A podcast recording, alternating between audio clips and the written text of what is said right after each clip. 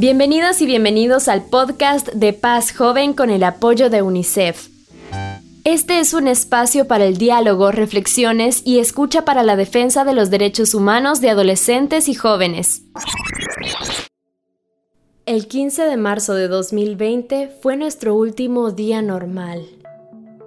La última vez que viajaste en autobús sin miedo de enfermarte. La última vez que saliste de casa sin tener que usar mascarilla y tal vez la última noche que estuviste afuera después de las 9 de la noche. Durante estos meses de 2020 en los que empezaste a trabajar y estudiar de forma virtual y en general a pasar muchísimo tiempo en casa, seguro tuviste la oportunidad de aprender cosas nuevas, de hacer videollamadas con tus amigos, de darle vuelta al catálogo de series y películas que están en Internet, de empezar a hacer ejercicio, de apoyar a tu familia en las responsabilidades que te asignan para mantener ordenada la casa, de desvelarte y luego despertarte muy tarde Tal vez te enfrentaste a la ansiedad de estar todos los días en el mismo lugar, viendo a las mismas personas y pensando constantemente en que para atravesar la pandemia no hay lugar más seguro que tu hogar. Pero, ¿será que todas las personas pueden decir lo mismo? La respuesta es no pues durante estos meses de confinamiento muchas niñas y adolescentes se han visto obligadas a convivir con sus agresores, con esas personas que vulneran todos sus derechos afectando su desarrollo. Según el Observatorio en Salud Sexual y Reproductiva OSAR, de enero a mayo de 2020 se registraron 46.863 embarazos en adolescentes de entre 10 y 19 años de edad. La mayor parte de estos casos se dan en sectores vulnerables de nuestro país, en los que al vivir en condición de pobreza, por ser niñas y adolescentes y todos los mandatos de género que las atraviesan, son menos escuchadas y sus derechos menos garantizados. La pandemia nos ha afectado a todas y todos en distintas formas, pero debemos prestar especial atención a todas las niñas, adolescentes y jóvenes que durante este tiempo han sido víctimas de violencia machista y estereotipos, que son todas esas ideas o percepciones que se tienen sobre alguien por sus cualidades o características específicas, que están directamente ligados a su género. Tal vez estés preguntándote cosas como, o sea que solo por ser niñas son más vulnerables? Y la respuesta es sí.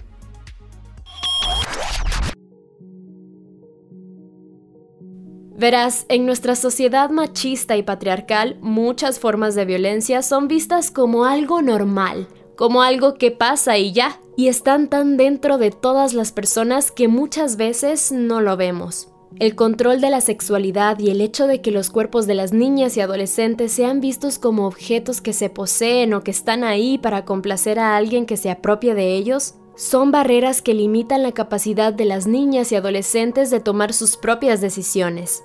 La vulneración de los derechos de las niñas y adolescentes tienen consecuencias graves, como embarazos no deseados, matrimonios y uniones tempranas y forzadas. Al normalizar la violencia, ideas como que las niñas de ahora son muy calenturientas o que de seguro ellas buscan a los hombres pueden llegar a parecer correctas. Cuando una niña o adolescente se enfrenta a un embarazo no deseado, es obligada a asumir una maternidad forzada basada en la idea de que estar embarazada es parte de su destino y su ciclo de vida como mujer. Es así como vamos validando la violencia contra las niñas y adolescentes. Incluso en los memes en Facebook puedes encontrar imágenes graciosas, con chistes sobre las niñas que resultan embarazadas y dejan la escuela. Otras hacen chistes sobre no haber salido embarazada a los 14 años y poder continuar estudiando. La verdad detrás de esos embarazos es lo que en realidad debe ser tema de conversación. Preguntarnos cosas como ¿en serio una niña puede querer tener relaciones sexogenitales con un hombre mayor y quedar embarazada?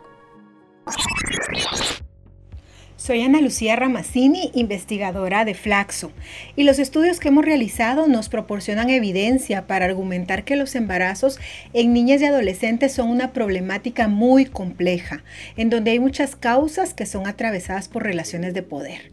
Una fundamental es la violencia contra las mujeres que se deriva de la desigualdad de género, en donde esta violencia es vista como normal, como natural.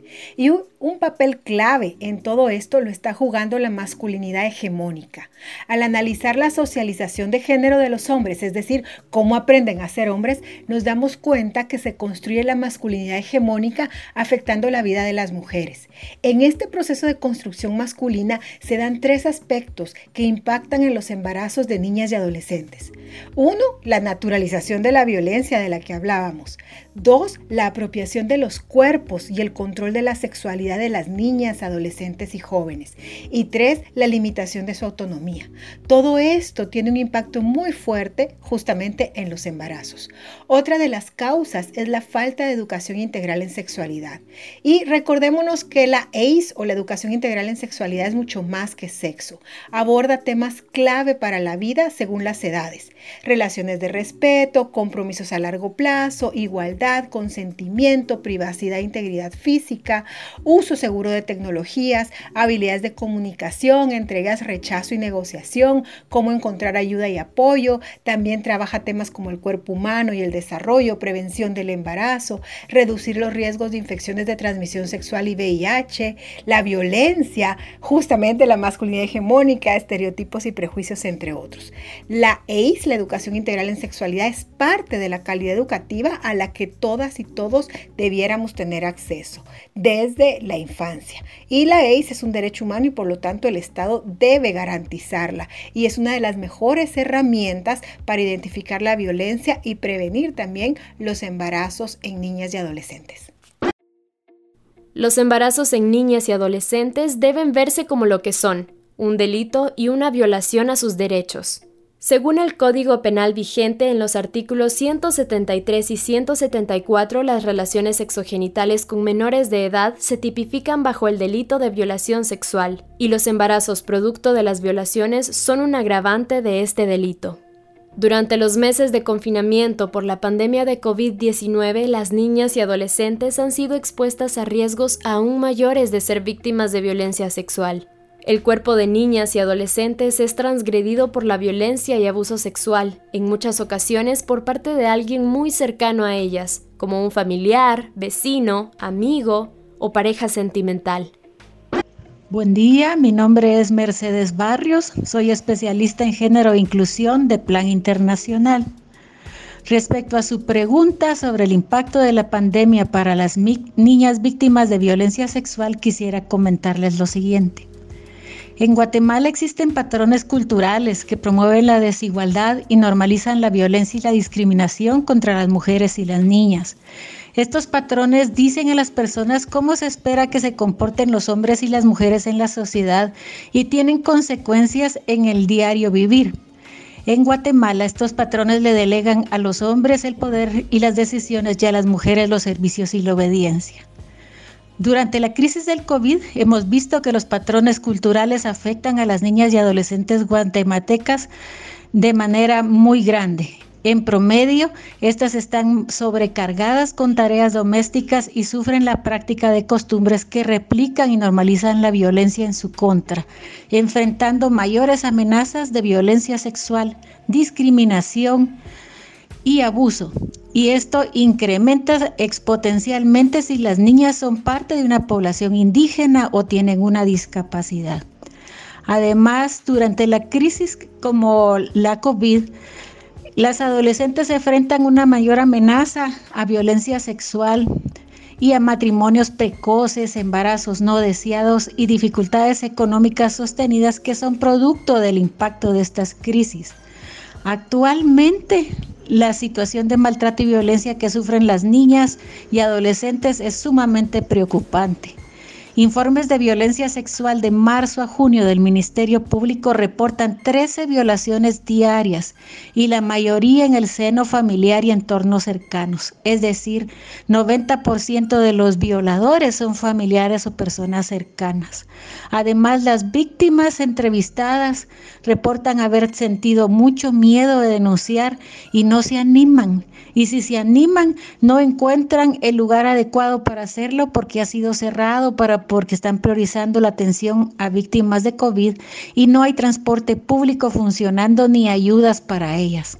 A esto se suma la preocupación de la pobreza que están teniendo en aumento debido a las consecuencias económicas de, la COVID significa que las niñas se vuelven más vulnerables y son empujadas a el matrimonio a vivir en pareja según ellas dicen porque creen que de esa manera pueden salir de las situaciones de pobreza que viven en su familia o porque sus familias negocian un tipo de ayuda para compensar la pobreza dándolas a ellas en matrimonio. Es la réplica de un ciclo nocivo en muchas comunidades que lo único que hace es contribuir a la pobreza. Y a veces cuando ellas quieren salir de esto buscan una oportunidad de trabajo y se encuentran con un alto grado de desempleo, que es casi tres veces más que para los adultos. Otra cifra que es eh, preocupante es el dato que nos da Refugio de la Niñez, que reporta un aumento del 25% de maltrato en el caso de las niñas. Muchos de ellos han tenido tal saña que han tenido que ser derivados al sistema de protección especializado. Nos cuentan ellos que en marzo atendían aproximadamente 3.000 casos y ahora, el mes de junio ya tenían 4.088. Es un incremento justo del 25%. Esto realmente presenta un panorama desalentador para el presente y futuro de la niñez y adolescencia del país, que se suma al efecto de la precariedad de los servicios básicos, lo cual afecta de manera considerable y a veces de manera irreparable las vidas de las niñas y de las adolescentes. Las niñas y adolescentes que son víctimas de violencia sexual se enfrentan a muchas otras cosas además de un embarazo para el que no estaban preparadas. Esto tiene un impacto en su salud física, mental, emocional y social y les impide construir planes de vida fuera de los roles de géneros impuestos y la violencia. Esta pregunta sobre el impacto en la salud es fundamental. El embarazo en niñas y adolescentes es un grave problema de salud pública y de derechos humanos.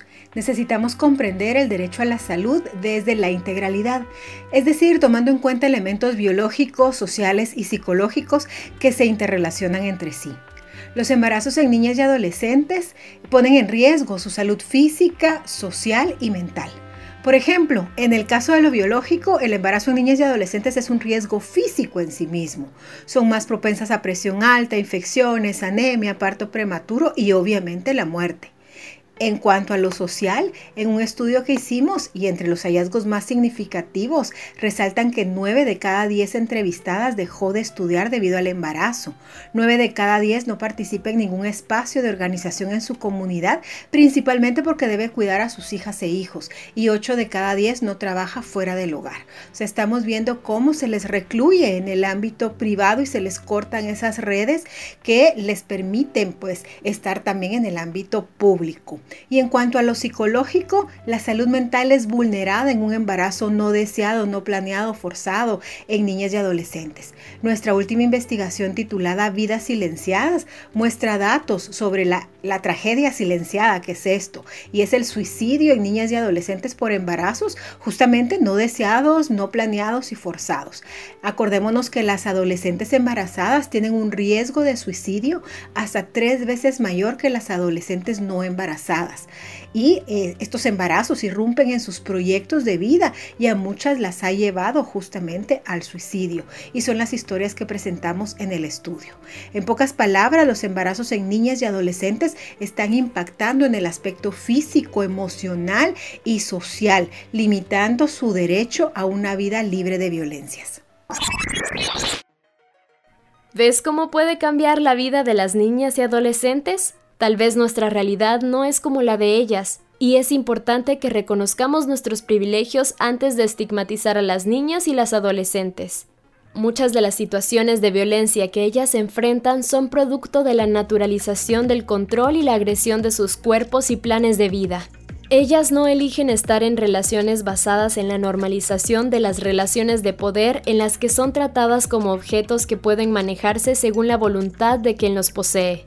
Tal vez vos tengas que despertar temprano todos los días para recibir tus clases en línea. Aunque sea aburrido y no te guste, podés acceder a tu derecho a educación. Muchas niñas durante este año han tenido que dejar la escuela, y esto impactará en su desarrollo en el futuro y en las oportunidades de empleo a las que podrán acceder. A esto se le suma que todas las niñas y adolescentes se enfrentan a situaciones distintas que varían según el contexto de cada una de ellas. Su cultura, edad, clase social o si viven en áreas urbanas o rurales las afecta de forma distinta, pues se convierten en factores de discriminación y naturalización de la violencia de la que son víctimas. De enero a mayo de 2020, el departamento de Huehuetenango fue el que más embarazos en niñas y adolescentes registró, con un total de 6.181 niñas y adolescentes embarazadas entre 10 y 19 años. En segundo lugar está el departamento de Altavera Paz con 5.163 embarazos y en tercero el departamento de Quiché con 4.314 embarazos. La idea y mito de que las mujeres están marcadas por un destino que incluye convertirse en madres las obliga a asumir roles de maternidad, de esposas y de amas de casa a edades tempranas, y sin opciones para continuar con su desarrollo como mujeres independientes y sujetas de derechos. Imagina cómo sería tu vida si te obligan a ser madre a los 13 o 15 años. Según los datos de OSAR Guatemala, de enero a julio de 2020 se registraron 790 nacimientos de madres de entre 10 y 14 años y 29.230 nacimientos en madres de entre los 15 y 19 años. Todas estas niñas seguramente tendrán que interrumpir su educación para dedicarse a cuidar de sus hijos y estarán expuestas al riesgo latente de ser víctimas de otras manifestaciones de violencia. El último censo escolar dice que el 65% de la niñez y adolescencia que está fuera de la escuela son niñas, o sea, 13 de cada 20. Y esto fue antes del COVID. Según la UNESCO, ante una emergencia como esta, esto podría ampliarse y hay muchas chicas que quizá nunca vuelvan al sistema escolar y eso va a afectar para siempre su vida. Y puede ser la causa porque las familias, como ya habíamos dicho, según sus patrones culturales, asignan las pocas oportunidades a los varones, como es común en sus comunidades. En conclusión, a menos que actuemos, la, pandemia podría atrapar a toda una generación de niñas y adolescentes en el ciclo de la pobreza. Y en el caso de las víctimas de violencia sexual, a una vida de sufrimiento, limitación y servilismo. La vida de las niñas cambia por completo al ser víctimas de abuso sexual y como consecuencia de esto enfrentar un embarazo no deseado. En muchas ocasiones son obligadas a vivir con su agresor, pasan del control en su familia al control de la persona con la que viven y la familia de éste. Después del embarazo siguen siendo víctimas de violencia física, sexual, psicológica y económica. Además, se ven en la obligación de cumplir con el rol de madres, esposas y amas de casa que transforman todas estas formas de violencia en un ciclo. Es muy común escuchar hablar sobre la nueva normalidad, y aunque lo que venga a nuestra mente sea una nueva vida en la que tengamos que usar mascarilla siempre y seamos más conscientes de nuestra salud e interacción en espacios públicos, también puede servirnos para reflexionar sobre todas esas cosas que hasta hoy nos han parecido muy normales y que forman parte de nuestra vida cotidiana. Hagamos una lista de cosas que podemos empezar a cuestionar. ¿Es normal que niñas y adolescentes se conviertan en madres a edades tan tempranas? ¿Es normal que hombres mayores establezcan relaciones de pareja, noviazgo o de unión con niñas y adolescentes? ¿Es normal que los hogares de las niñas se transformen en lugares de riesgo en los que son víctimas de violencia? ¿Es normal que los cuerpos de niñas y adolescentes sean vistos como objetos que se pueden poseer? ¿Es normal que para demostrar poder se transgreda a las mujeres desde sus cuerpos? ¿Es normal que niñas y adolescentes dejen la escuela para criar a sus hijos? ¿Es normal que adolescentes y niñas deban cambiar sus proyectos de vida? Estas preguntas y sus respuestas pueden ayudarnos a crear una nueva normalidad en la que el abuso y la violencia no sea parte de la vida de muchas adolescentes y jóvenes una nueva realidad que no se base en desigualdades y en la que las niñas puedan tener una vida sana y feliz, con acceso a oportunidades de desarrollo integral en la que puedan gozar plenamente de todos sus derechos. Soñar con una realidad diferente es fácil, pero en realidad es un compromiso en el que el gobierno y otros sectores del Estado encargados de la salud, educación y bienestar pueden dar una respuesta multisectorial que beneficie a las niñas, adolescentes y jóvenes, y las proteja de la violencia sexual, embarazos y uniones tempranas y forzadas, garantizando su desarrollo. Mi nombre es Valda Barrios Cle, coordino el programa de estudios de género y feminismos de Flaxo y considero que el Estado tiene una deuda pendiente con las niñas y adolescentes del país al garantizar su acceso a la salud reproductiva y a la información sobre la misma. El Estado debería de implementar políticas públicas tendientes a prevenir este grave flagelo para la niñez y la infancia. Debe, por lo tanto, desde el Ministerio de Educación, promoverse la educación integral en sexualidad, al mismo tiempo que en las distintas centros de atención brindarse la información correspondiente a los derechos sexuales y reproductivos para evitar que se sigan produciendo los embarazos en niñas y adolescentes que están constituyéndose en un problema grave de salud pública y en una preocupación nacional. Debe ser una preocupación no solo de las instituciones y organizaciones de mujeres, sino del Estado. El Estado tiene el compromiso de garantizar la vida de todas las personas que lo integramos. Todas las experiencias sexuales que las adolescentes vivan deben ser consensuadas y una decisión informada y consciente. Por esto, la educación integral en sexualidad juega un papel fundamental para que las niñas y adolescentes puedan ejercer sus derechos y disfrutar de ellos.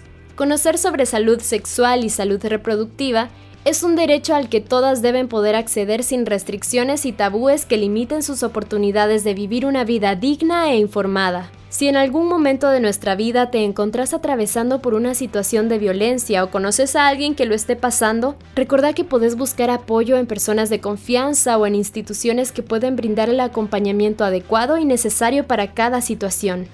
Lo importante es saber que tenés una voz y que quedarte callada o callado no es una opción. Tenemos derecho a que se nos escuche. Es momento de despedirnos por hoy. Sin duda, este ha sido un espacio para poder reflexionar sobre todas esas cosas que parecen normales pero que empiezan a hacer ruido en nosotros cuando nos atrevemos a cuestionarlas. El cuerpo de las mujeres de todas las edades es su territorio, territorio que pertenece solo a ellas. Los cuerpos de las mujeres no se tocan, no se violan y no se matan. Cuídate mucho, hasta la próxima. Es todo por hoy. No olvides compartir este podcast con tus amigos, amigas y familiares. Esta es una iniciativa de Paz Joven Guatemala y UNICEF. Te esperamos en nuestro próximo episodio.